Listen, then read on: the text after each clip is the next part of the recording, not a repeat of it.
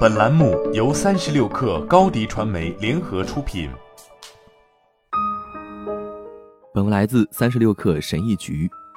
量子力学中有一个理论表明，除非你开始观察某个事物，否则这一事物就不存在。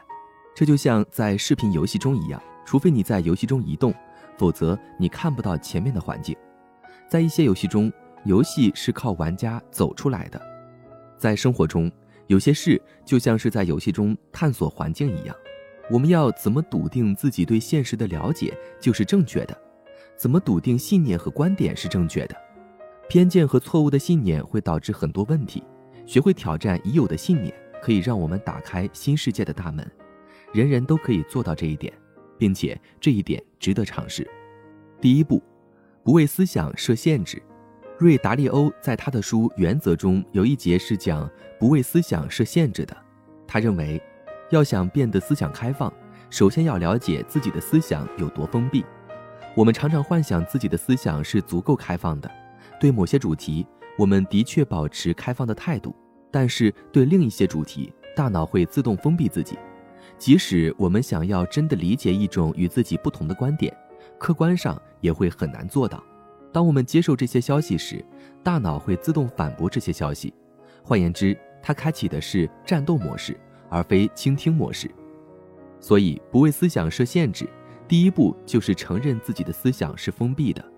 第二步，努力理解。查理芒格说：“除非你能为自己提出强有力的论据，否则你并没有拥有发表意见的权利。你必须能够提出真正的反对观点。”而不是歪曲词句、人身攻击、诽谤，你的论据也不会脱离上下文。你能做到这一点吗？我们举一个简单的例子：大多数人并不明白为什么其他人并不同意自己的政治观点，但事实上，他们大多数时刻只是在贴标签。真正有信念的人是可以在不生气的情况下解释自己观点的。带着情绪说话的人，其观点往往经不起推敲。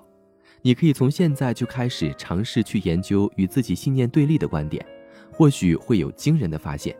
你可以由此检测自己对新事物的抵制程度，了解你对自己的信念有多坚持，或者适当修正自己的看法。适度了解和吸收其他观点非常重要。第三步，克服可怕的感觉。一个人很难承认自己受到了蒙骗。但事实上，很多人都会向你推销梦想、理念、生活习惯。一旦你接受了它，它就会将你引向错误的方向。到最后，即使它将你的生活弄得一团糟，你也不会想要放弃它。我看到很多人因为痴迷一种信仰体系，最后生活被毁灭的例子。这让我想到了一句话：如果你为自己的局限性辩解，那么你可以一直保持局限。这句话放在他们身上很适用。他们已经无路可走，同时他们承认这种无路可走的状态是正确的。当然，在文学艺术领域，或许有一群悲观者相信自己知道世界是如何运作的，也可以给这种无路可走的状态给出解释。但对我来说，一团糟的生活是没有意义的。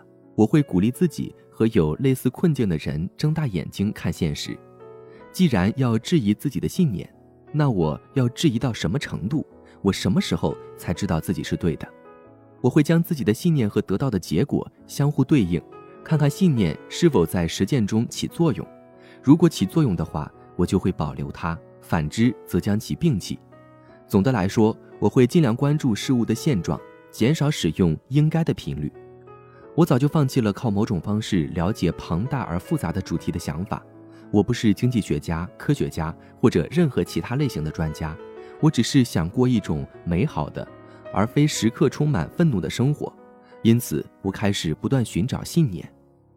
后来我明白了，不要妄图一开始就拥有正确的信念，要学会质疑，并且不断修正信念系统。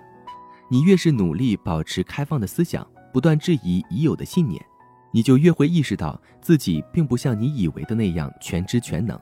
但这令人鼓舞，因为你终于真正变聪明了。好了，本期节目就是这样，下期节目我们不见不散。